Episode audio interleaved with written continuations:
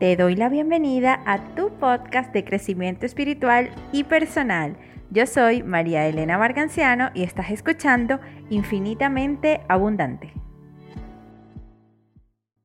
Hola, hola, te doy la bienvenida a tu episodio número 13 de tu podcast Infinitamente Abundante. Este episodio número 13 tiene por nombre Errores más comunes a la hora de meditar y aquí te voy a hablar, te voy a nombrar solamente cuatro errores que para mí son los más nombrados, ¿no?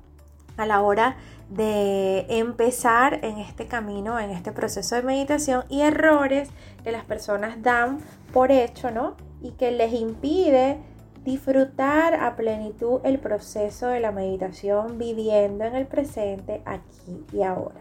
Y te hablo de esto porque yo amo la meditación, tengo un curso de meditación que pues ha, ha llegado a cientos de mujeres, cientos de personas que les ha ayudado a transformar sus vidas y que normalmente llegan pensando, creyendo en estos errores, ¿no? Y el primer error es que muchas personas piensan que cuando empezamos a meditar o que para que la meditación sea efectiva tienes que poner la mente en blanco. Y para nada, esto no tiene absolutamente nada que ver con el tema de meditar. Meditar no es más que vivir en tu tiempo presente, aquí y ahora.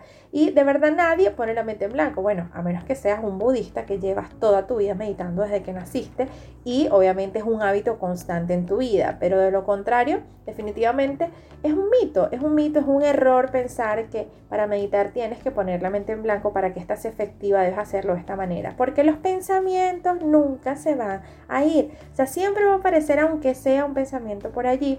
Y el trabajo real cuando empezamos en la meditación es que tú te permitas no engancharte con esos pensamientos que vienen a ti, que no te identifiques con ellos, que no los juzgues, que no los analices, que no le busques un porqué, que solo te permitas soltarlos, dejarlos ir y desde allí empieces a ser tú la espectadora de esa película en vez de dejar que los pensamientos sean los protagonistas y que no te permitan vivir en tu tiempo presente aquí y ahora, porque la intención de la meditación es esa, vivir en tu tiempo presente aquí y ahora.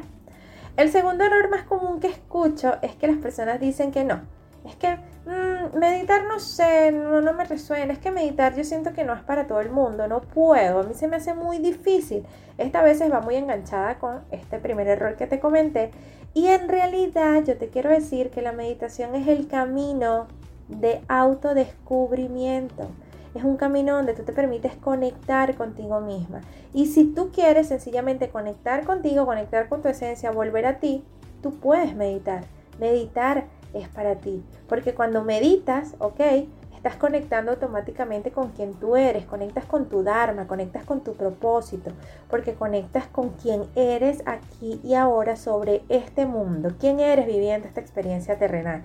Y esto obviamente puede ser experimentado por cualquiera, porque todos vinimos con un Dharma, todos vinimos a cumplir un propósito y todos tenemos el poder de autodescubrirnos.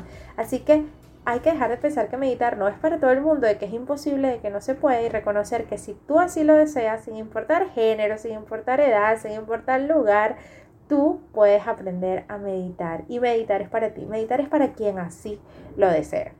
El cuarto error más común que también escucho por allí a la hora de ponerte excusas para no entrar en este camino de la meditación es que las personas dicen, ay bueno, meditar es repetir una afirmación o mantra por tantos minutos y ya, eso es todo, eso es meditar. Y no, o sea, si bien es cierto, dentro de los tipos de meditaciones hay mantras que se pueden repetir, hay afirmaciones que se pueden utilizar, esto por sí solo, repitiéndolo como un lorito, no es meditar. Meditar es un estado de conciencia plena que cada uno de nosotros debe ejecutar de modo consciente la mayor cantidad de tiempo. Tu vida entera, puede ser una meditación constante, pero solamente si así tú lo decides y si tú empiezas a hacer de esta práctica maravillosa un hábito en tu día a día. Empezando por dónde? Empezando por estar dejando de juzgar, de criticar, de analizar las cosas, sencillamente viviendo el presente, viviendo tu momento aquí y ahora, la conexión con tu ser aquí y ahora. Así que meditar es mucho más que repetir una afirmación o un mantra por un tiempo determinado, así que ese error totalmente eliminado.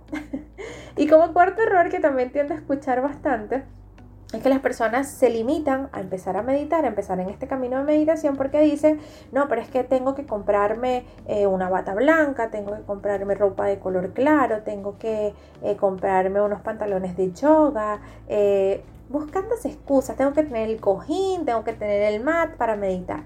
Y esto es totalmente un error que tú te colocas como una excusa para no tomar acción.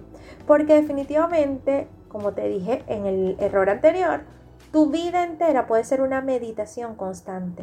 Y si es una meditación constante, no importa de qué manera vistas, no importa en qué lugar estés, no importa dónde te encuentres, lo importante es que tú te sientas cómoda contigo, cómoda con quien tú eres en este momento, aquí y ahora, y apliques con conciencia el hábito de meditar en tu vida con amor y con constancia. Si no, imagínate, eh, la técnica, por ejemplo, el mindful, que es una técnica de meditación, esta técnica también se utiliza en los trabajos, ya se ha llevado muchísimo al ambiente corporativo, porque ayuda a las personas a estar más enfocadas, a vivir más en el presente, en el, aquí y en el ahora, y les ayuda a ser mucho más productivos, mucho más proactivos y mucho más creativos.